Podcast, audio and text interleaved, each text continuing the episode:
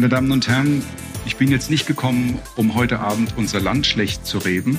Das Format, das wir jetzt heute Abend gemeinsam machen, lebt von der Diskussion. Ich werde Ihnen jetzt einen kurzen Impuls geben und dann werden wir diskutieren, weil ich möchte auch etwas mitnehmen, wenn ich hier gewesen bin, wie die Mannheimer denken, wie sie fühlen, auch wie die Unternehmerschaft denkt. Und ich werde Hardball mit Ihnen spielen, kein Softball. Rainer Dulger ist Unternehmer aus Heidelberg und seit bald drei Jahren auch Präsident der Bundesvereinigung der deutschen Arbeitgeberverbände BDA. Der Mannheimer Morgen hat gemeinsam mit den Reichs-Engelhorn-Museen Rainer Dulger zu einer ganz besonderen Veranstaltung eingeladen. Endlich Optimismus. Was braucht Deutschland jetzt? So der Titel eines, wie ich finde, sehr meinungsstarken Diskussionsabends. Und das, was der Arbeitgeberpräsident in seinem Impulsvortrag über den Zustand des Landes gesagt hat, das möchte ich euch nicht vorenthalten. Aber jetzt erst einmal herzlich willkommen zu Mensch Mannheim. Ich bin Carsten Kamholz und diese Folge, ihr werdet es hören, ist ein bisschen anders als die Interviewfolgen, aber ich verspreche nicht weniger spannend. Denn Rainer Dulger ist ein Mann sehr klarer Worte mit Blick auf die Debatte um die Vier-Tage-Woche, Deutschlands Bürokratie, Wettbewerbsfähigkeit oder die abschlagsfreie Rente mit 63. Da wird das sehr, sehr deutlich. Nun aber genug meiner Worte. Jetzt kommt der Impuls von Rainer Dulger. Wir wollen und dürfen unser Land nicht schlecht reden, denn wir haben viel erreicht, meine Damen und Herren. Aber der Erfolg der ist derzeit alles andere als garantiert und er ist gefährdet. Es ist nicht so, als ob wir nicht wüssten, dass unsere sozialen Sicherungssysteme und unser generell unser Wirtschaftssystem, der Wirtschaftsstandort Deutschland, eine Frischzellenkur benötigt. Wir wissen das. Wir wissen, dass wir etwas erneuern müssen. Trotzdem geht es nur mit quälender Langsamkeit voran. Und wenn ich mich im internationalen Wettbewerb umsehe, und sehe, wie wir 100 Meter Anlauf nehmen und dann nur zwei Meter springen, da brauchen wir im internationalen Wettbewerb gar nicht antreten. Und von wegen Deutschland-Tempo. Uns fehlt der Schwung zur Erneuerung, uns fehlt der Mut zur Erneuerung, die Bereitschaft, Risiken einzugehen, eingefahrene Wege zu verlassen und einmal Neues zu wagen. Und wir haben, wie schon so oft, mal wieder kein Erkenntnisproblem, wir haben ein Umsetzungsproblem. Wie oft waren wir schon Erkenntnisriesen und Handlungszwerge? Und wir sind wieder in dem gleichen Trott. Ich habe heute Morgen vor der Hauptgeschäftsführerkonferenz der BDA gesprochen in Anwesenheit des hessischen Ministerpräsidenten und Auszüge aus der Rede von Robert Herzog zitiert von vor 27 Jahren. Und alles, was ich Ihnen heute hier sage, hat Roman Herzog vor 27 Jahren auch schon einmal gesagt. Da waren wir der schwache Mann Europas, der kranke Mann Europas. Sie erinnern sich noch. Und wir sollten alles tun, meine Damen und Herren, liebe Freunde, alles, dass wir das nicht wieder werden.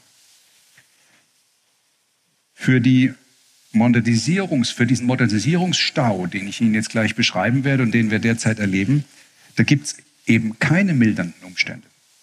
Und schon gar nicht in der Umgebung, in der wir uns befinden.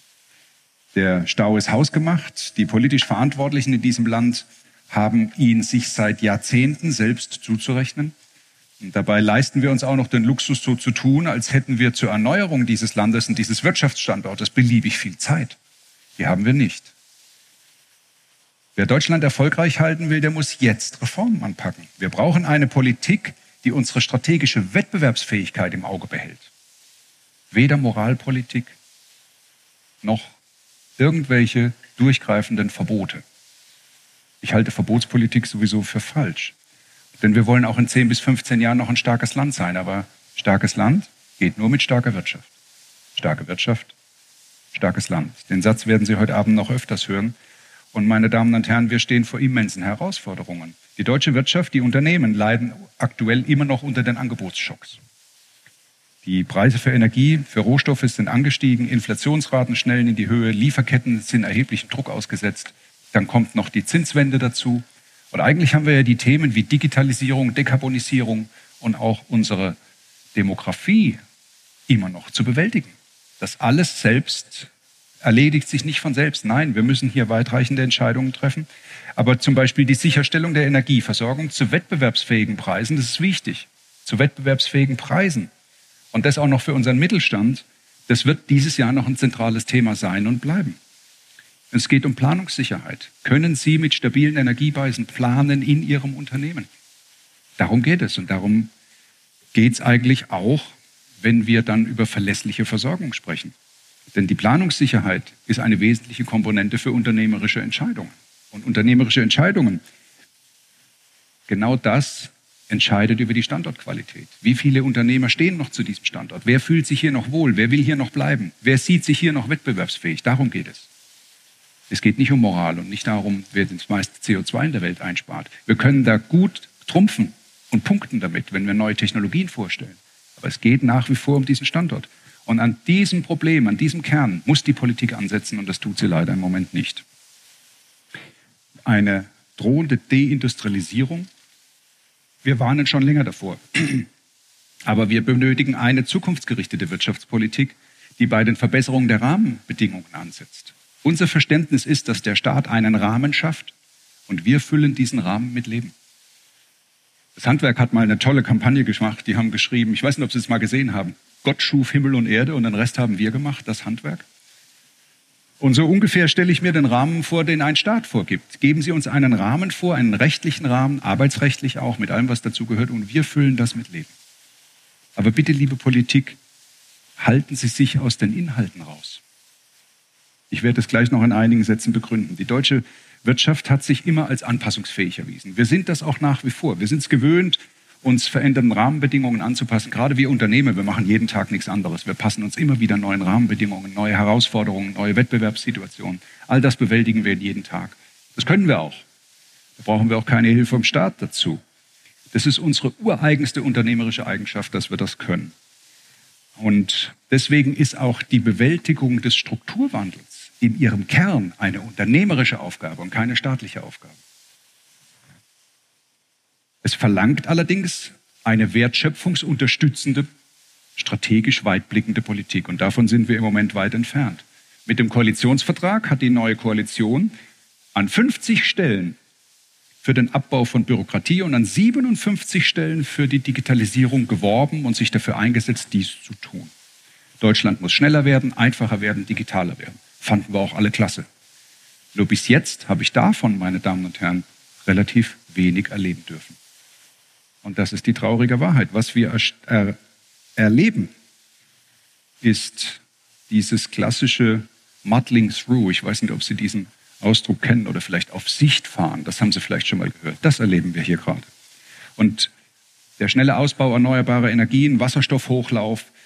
Ähm, wir haben vieles davon bis jetzt nicht erlebt. Was wir aber erlebt haben, ist eine Steigerung der Bürokratie, zum Beispiel bei der Arbeitszeiterfassung und äh, beim Arbeitsrecht oder beim Arbeitszeitennachweisgesetz. Also eigentlich genau das Gegenteil von dem, was wir brauchen. Wenn Sie sich ansehen, dass die Bundesregierung, ich habe hier stehen, beispielhaft will ich die Ankündigung zur, zur mobilen Arbeiten zur Arbeitszeit nennen wenn Sie das in Ihren Betrieben im Einzelnen mal beleuchtet haben, das würde uns um Jahre zurückwerfen. Keine Vertrauensarbeit mehr, Zeit mehr. Jeder muss wieder Stechuhren aufhängen oder elektronische Erfassungssysteme. Das ist nicht das, was wir brauchen. Wir brauchen genau das Gegenteil. Wir brauchen flexiblere Arbeitszeiten, dass wir auch unseren Mitarbeitern die Plätze so attraktiv anbieten können, wie sie es heute brauchen. Meine Damen und Herren, der Flächentarifvertrag feiert heute sein 150-jähriges Jubiläum. Als alter Tarifpolitiker ist es mir ein Anliegen, Sie darauf hinzuweisen, denn für unsere Gesellschaft und für die Tariflandschaft ist das eine Errungenschaft. Und es gilt vor allem, ihn zu schützen. Die Tarifautonomie hat uns weit gebracht. Sie hat uns diese Erfolge beschert, die uns heute diesen Wohlstand bescheren in diesem Land. Und das Ringen von Gewerkschaften und Arbeitgeber um Kompromisse, das ist ein Eckpfeiler unserer sozialen Marktwirtschaft. Wir haben uns immer auseinandergesetzt, auch heftig auseinandergesetzt. Wir haben uns aber auch immer geeinigt und dann ging es wieder zurück in die Betriebe und dann hatten wir Planungssicherheit für die nächsten 15, 20 Monate, je nachdem, was wir abschließen konnten. Und die Tarifautonomie setzt auch gegenseitiges Verständnis und Vertrauen voraus. Und die Fachgewerkschaften mit den Betrieben haben viel mehr Verständnis für die Situation, als es jeder, jeder Politiker in Berlin jemals haben könnte. Aber vor diesem Hintergrund und gerade vor diesem verbietet es sich, dass die Politik Eingriffe in die Findung des Mindestlohns macht. Hubertus Heil wünscht sich einen deutlichen Anstieg des Mindestlohns. Das kann er gerne tun, aber er soll seine Finger da weglassen. Dafür gibt es eine Mindestlohnkommission, die ist von Arbeitgebern und Arbeitnehmern besetzt und die wird das machen. Das sind Profis, die können das, die haben Rahmenbedingungen, die werden das machen. Da braucht es keinen Hinweis von Herrn Hubertus Heil und das ganze Thema Tariftreueregelungen geht auch alles in die völlig falsche Richtung. Auch das brauchen wir meines Erachtens nicht. Die aktuell diskutierte Forderung der Gewerkschaften beim Thema Arbeitszeitverkürzung auf eine Vier-Tage-Woche, die halte ich wirtschaftlich jetzt in dieser Zeit für völlig verantwortungslos.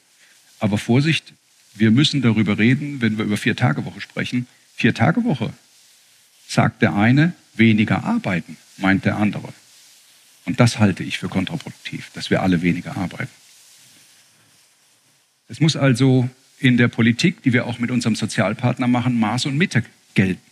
Aber die werden wir finden. Da habe ich keine Probleme und wir brauchen eine klare Abgrenzung zur Politik und vor allem eine klare Abgrenzung zum Populismus, den wir leider auch in dieser Umgebung immer häufiger begegnen. Wir wollen doch Lokomotive sein. Wir wollen nicht der Bremser sein. Deutschland kann mehr und wir müssen dieses Land auch verändern. Wir müssen Neues wagen. Wir müssen den Status quo hinterfragen, Innovationen vorantreiben. Und mit dieser Haltung haben wir doch viel erreicht in den letzten Jahren. Warum sollten wir uns ändern? Lassen Sie uns doch so weitermachen, wie wir es gewohnt waren. Und jetzt befinden wir uns aber an einem für unser Land wirklich kritischen Punkt und wir müssen Leichen, Weichen stellen. Und in dieser Legislatur werden wir über die Wettbewerbsfähigkeit des Standorts Deutschland entscheiden. Und die Fakten liegen auf der Hand. Seit Jahren verlieren wir Positionen in der internationalen Wettbewerbsfähigkeit. Deutschland ist kein Standort mehr für Top-Investoren. Im Vergleich der Wirtschaftsstandorte in der Europäischen Union, nicht global, in der Europäischen Union von 26 Ländern steht Deutschland auf Platz 21. Vorhin hat mich ein Gesprächspartner gefragt, wer liegt eigentlich noch hinter uns? Ersparen Sie mir das, das zu sagen.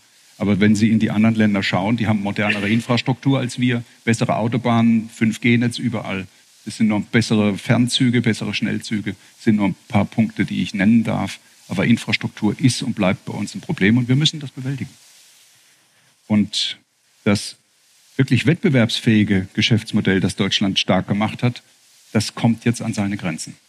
Wenn wir so weitermachen, wird Deutschland nicht mehr stark sein. Die exportstarke Industrie, das war immer der, der Pfeiler unseres Wohlstands. Die ist angeschlagen. Der Mittelstand sieht sich unverhältnismäßigen Belastungen ausgesetzt. Und wir haben immer mehr Belastungen, wir haben immer mehr Regulierungen. Und das bremst den Strukturwandel, meine Damen und Herren. Die Politik muss durch richtige Rahmenbedingungen die Möglichkeiten schaffen, dass wir uns verändern können. Mehr Dynamik in der Wirtschaft und mehr Dynamik auf dem Arbeitsmarkt, das ist das Schlüsselwort. Und wir dürfen das nicht behindern. Wir müssen den Standort nachhaltig stärken und nicht nur von heute auf morgen. Dieses vorhin Gesagte auf Sicht fahren wird nicht reichen. Wer eine erfolgreiche Zukunft will, der muss heute Reformen anpacken und er muss sie entschlossen anpacken. Und ich möchte Ihnen ein paar Punkte nennen hierzu und dann mit Ihnen in die Diskussion einsteigen. Erstens, wir dürfen uns nicht mit Mittelmaß zufrieden geben. Das sollten wir nicht tun. Wir werden den Klimawandel nicht mit Verzicht aufhalten und auch nicht mit Verboten, sondern nur mit Innovation und unternehmerischer Leistung. Und Verzicht gefährdet auf lange Sicht unseren Wohlstand. Das ist der falsche Weg. Meine Damen und Herren, in der Geschichte des Mensch, der Menschheit ist es ja eine, eine Geschichte des Fortschritts. Das wird auch so bleiben. Und was mich umtreibt, ist dieser Dauerkrisenmodus. Ich habe viele Re äh, ich, Revolutionen oder Evolutionen, wie Sie es nennen wollen, erlebt. Als ich anfing zu arbeiten, als ich mit meinem Vater noch in die Firma ging, kleiner Junge war, gab es noch Telex. Kennen Sie das noch? Diese ratternden Dinger. Als ich dann ins Berufsleben einstieg, gab es Fax.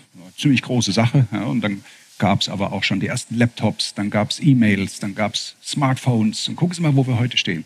Ist es nicht ein herrlicher Fortschritt, was wir heute alles können und alles tun? Alle diese Technologien, die hier abgelöst wurden, von der Dampflokomotive zur E-Lok, vom Telex zum Fax, vom Fax zum E-Mail, zum Smartphone, alle diese Technologiesprünge haben wunderbar funktioniert, ohne dass wir die zuvorige Technologie verboten haben. Warum tun wir das jetzt? Warum verbieten wir jetzt Technologien, die sich jahrelang bewährt haben und die vielleicht noch nicht reif sind, um durch bessere, schnellere oder ökonomischere Technologien abgelöst zu werden? Verbotspolitik, meine Damen und Herren, ist der falsche Weg. Und ich prophezeie Ihnen, schauen sich die Amerikaner in ihrem Anti-Inflation Act, Reduction Act an. Was machen die? Die arbeiten nicht mit Verboten, die arbeiten mit Incentivierung. Die Amerikaner setzen große Geldsummen in einen Topf, rufen die Wirtschaft an und sagen, wenn ihr die Umwelt und den Umweltschutz, die Emissionen und alles, worüber wir hier sprechen, verbessern könnt, dann dürft ihr in diesen Topf greifen und diese Entwicklungen vorantreiben. Das ist Incentivierung. Das ist genau das Gegenteil von Verbotspolitik.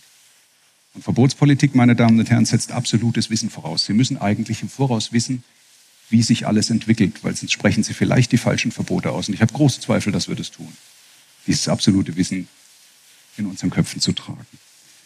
Und die Bundesregierung sollte meines Erachtens ihren Modus ändern, auch ihr Vorgehen ändern oder zumindest Teile der Bundesregierung.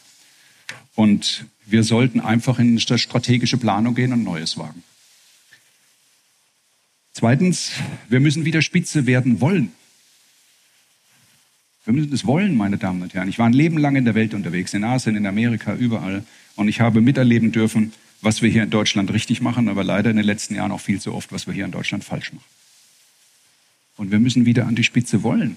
Es ist nicht selbstverständlich, dass wir an der Spitze stehen. Wie oft höre ich mir in Berlin an, Herr Drüber, was wollen Sie? Es läuft doch.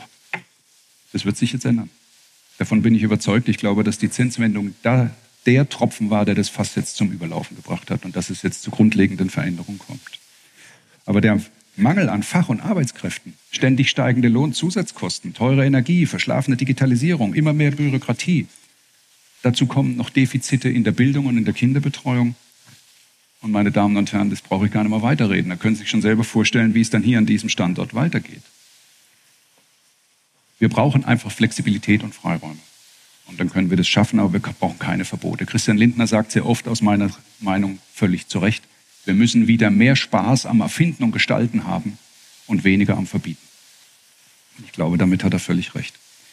Denn ein Strukturwandel, so wie, wie wir ihn jetzt brauchen und erleben, der lässt sich nicht zentral aus Berlin steuern. Das wird nicht gehen. Ich glaube, dass wir mit diesem Mix aus einem vernünftigen Rahmen, aus strategischem nach vorne blicken, weniger Belastung, weniger Bürokratie, eine Chance haben, unsere Zukunft zu bestehen. Gelingt uns das nicht, wird es schwierig. Und wir wollen doch das Land der Innovation und der Wertschöpfung bleiben. Deswegen müssen wir darauf achten, dass uns gerade diese Wertschöpfung nicht abfließt. Thema Ammoniaksynthese, Sie haben es alle mitbekommen. Die ersten Produktionsstätten für Ammoniaksynthese sind ins Ausland gewandert, weil man das hier wirtschaftlich nicht mehr hinbekommt. Aber der Ammoniak steht an der Spitze, am Anfang der Wertschöpfungskette. Wenn der Ammoniak verschwindet, verschwinden die darauffolgenden Teile der Wertschöpfungskette relativ schnell auch. Und Sie werden das alles nicht in der Zeitung lesen. Das ist heute ein Mausklick, dann wird ein Produktionsstandort von A nach B verlagert und das Lesen steht in keiner Zeitung mehr wenn ein Schritt nach der anderen der Wertschöpfung ab ins Ausland wandert und wir diese Wertschöpfung hier nicht mehr haben. Was brauchen wir noch? Wir brauchen mehr Respekt vor wirtschaftlicher Stärke. Und ich habe es mir in meiner Präsidentschaft zum Credo gemacht. Ich möchte dafür werben, dass wieder mehr junge Menschen den Mut fassen, Unternehmer zu werden. Ich spreche viel mit jungen Menschen und versuche ihnen Mut zu vermitteln und was das heißt. Aber meine Damen und Herren, wir stehen im Mittelpunkt einer wirtschaftlichen Debatte, die Gewinn diskreditiert, Eigentum nicht als Motor für Wohlstand, sondern als Bemessungsgrundlage für Substanzsteuern sieht. Und das Bild von Unternehmern wird in den Medien so negativ dargestellt, dass einem manchmal Angst und Bange werden kann. Haben Sie, letztes Jahr war, glaube ich, 50 Jahre Jubiläum Tatort. Ich weiß nicht, ob Sie das gesehen haben. Und in einer der Zeitungen erschien eine Statistik, wer wie oft der Mörder war. Unternehmer und Manager, 65 Prozent aller Tatortsendungen waren die Mörder vorzugsweise aus der chemischen und Bauindustrie. Da habe ich als Maschinenbauer nochmal Glück gehabt. Aber stellen Sie sich das vor. Und die restlichen 35 Prozent verteilten sich auf Ehebrecher, Bankräuber, auch ein paar Politiker dabei, okay. Ja. Aber 65 Prozent waren Unternehmer. Ja, meine Damen und Herren, mit diesem Gesellschaftsbild schaffen wir diese Reform und diesen Strukturwandel, der vor uns liegt, nicht. Wir müssen wieder daran arbeiten, dass wir Unternehmer in unserem Land auch wollen und dass wir diese Unternehmer auch schätzen. Denn nur wer Gewinne erwirtschaftet, kann auch investieren und nur wer investiert, kann die Struktur wandeln und die Zukunft bewältigen. Ohne diese Gewinne und ohne diese Investitionen und vor allem ohne diese Unternehmer wird es in diesem Land nicht gehen. Und dazu gehört, dass man einen gewissen großzügigen Weitblick sich angewöhnt und nicht immer nur darauf achtet, dass ja keiner Geld verdient und ja jeder doch ganz, ganz viel Steuern und Abgaben zahlt. So wird das nicht gelingen, meine Damen und Herren. Aber Sie merken es, wir debattieren immer noch über noch mehr soziale Wohltaten, immer noch mehr Schulden. Wir reden jetzt über Energiestrom, können wir später in die Diskussion drüber reden, habe ich eine klare Position dazu. Aber wer soll denn das alles bezahlen? Und wir reden doch gar nicht mehr darüber, wie wir dieses Geld, was wir für diese Wohltaten brauchen, erwirtschaften wollen. Darüber wird gar nicht gesprochen. Ist mir in keiner politischen Debatte begegnet. Und ich glaube, dass wir auch mit populistischen Forderungen nicht weiterkommen. Die Arbeitswelt verändert sich. Wir werden vor große Probleme gestellt. Wir wissen, dass es keinen Königsweg gibt, aber ich glaube, dass zum Beispiel auch die Rente mit 63 einfach abgeschafft gehört. Denn wir haben eines erlebt, es war ein Brain Drain, auch in meinem Unternehmen haben Mitarbeiter gesagt, es rechnet sich für mich eigentlich gar nicht mehr, wenn ich noch länger arbeite, ich gehe. War ein unersetzlich, unersetzbarer Verlust für uns. Wir hätten die gerne noch länger beschäftigt, haben auch in der Diskussion mehr Geld angeboten. Nein, rechnet sich nicht, mache ich nicht. Das Bürgergeld hätte uns an der unteren Ende der, Lohn, äh, der Lohntafel um ein Haar das gleiche beschert, wäre es nicht in der Form, wie es auf dem Tisch lag, verhindert worden. Es hätte überhaupt gar keinen Anreiz mehr gegeben, in den unteren Entgeltgruppen zur Arbeit zu gehen. Das ist aber der falsche Weg für dieses Land. Wir müssen das Geld, was wir den Bedürftigen zur Verfügung stellen, ja auch erst einmal erwirtschaften. Das schaffen wir aber nicht, indem wir alle weniger arbeiten. Das wissen wir jetzt schon.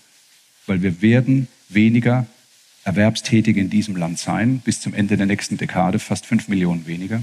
Und das werden wir spüren, weil wir fünf Millionen weniger Leistungsgeber und fünf Millionen mehr Leistungsempfänger haben werden. Da müssen Sie wirklich nicht lange studiert haben, um zu sehen, dass wir unsere Sozialsysteme reformieren müssen. Und wir müssen das ehrlich tun und offen. In Berlin kennt jeder die Zahlen, aber keiner möchte darüber reden, weil er Angst hat, dass er nicht wiedergewählt wird. Aber wir müssen darüber reden. Wir brauchen eine offene Debatte und die fordern wir schon seit längerem in unserer politischen Arbeit hier in Berlin. Meine Damen und Herren, ich möchte auch schließen mit den Worten, die Politik muss einfach umschalten. Kurs Zukunft ist angesagt. Und die strategische Wettbewerbsfähigkeit zu sichern, das ist das Gebot. Und ich glaube, dass wir das schaffen können. Was mir viel Mut macht, ist die junge Generation, die jetzt nachkommt und voller Schaffenkraft steckt. Und darin steckt auch unsere Zukunft. Jetzt freue ich mich auf die Diskussion mit Ihnen. Vielen Dank. Das war Arbeitgeberpräsident Rainer Dulger und das war Mensch Mannheim. Danke fürs Zuhören. Euer Feedback und Ideen für neue Folgen sind hoch erwünscht. Bitte schreibt wie immer an podcast.marmo.de. Vielen Dank euch. Bis zum nächsten Mal. Euer Carsten Kampholz.